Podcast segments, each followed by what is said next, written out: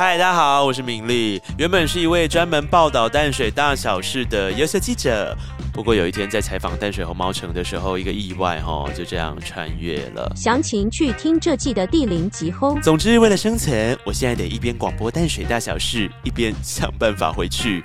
所以，不管是淡水开港趣事，或你想知道的洋人日常生活文化，还是从外国的角度看待淡水，锁定淡泊名利，通通满足你啊！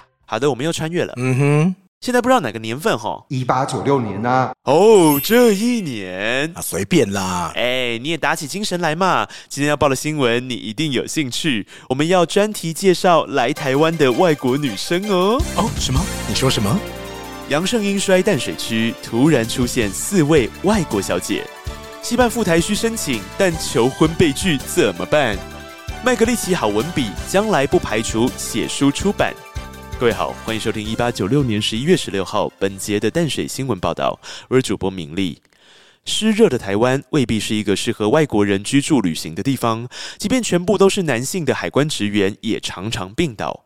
不过近日淡水地区竟然一下子来了四位的外国小姐。啊，这里真的好热啊！穿这身洋装在这真的好不舒服啊！哈，不过这边的海景实在是太美了啊！后面山景也别有特色呢。呃，但根据报道，就在记者还没确定这四名女子来到淡水的目的为何，她们因为一来台湾就被天气的湿热搞到生病，吓得花容失色，策马加鞭，共享人世繁华，红尘作伴，活得潇潇洒洒，呵呵呵呵呵的离开了淡水了。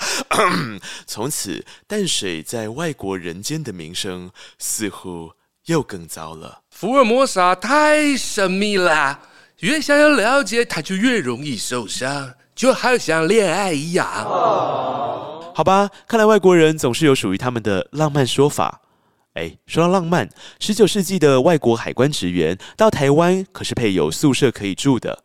不过，如果想要结婚、西办赴任，则必须请求上级的许可，提出申请手续。只是，如果申请到一半求婚被拒。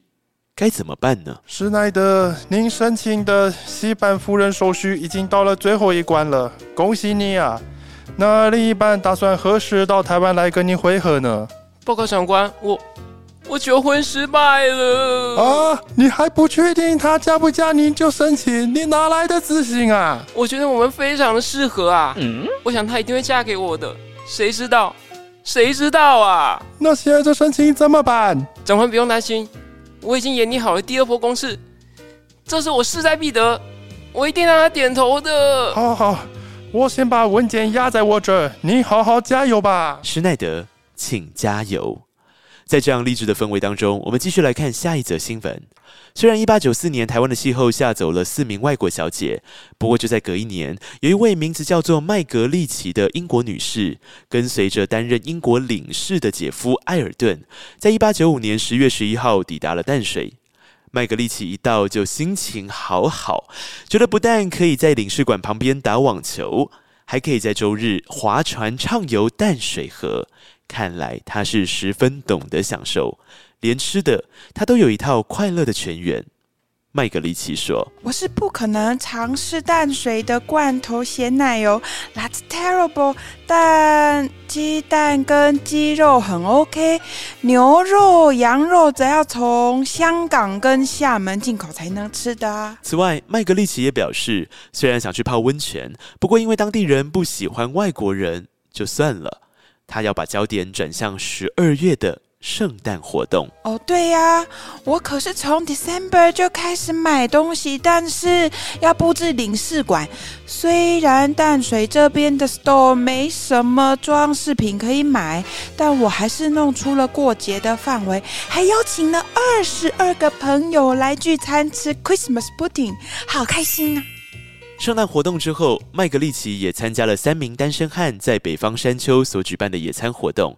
看来这真是欢乐的十二月呢。That's right，我把这一切都写在我的书里，要让更多人知道我在这里发生有趣的事情。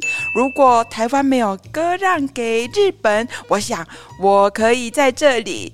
生活的更久、更开心、fun。隔年三月，麦格利奇离开台湾，六个月的所见所闻都收录在他名为《In Varying Things and Climbs》的书稿中，详细的记录了1895年到1896年的社会现象。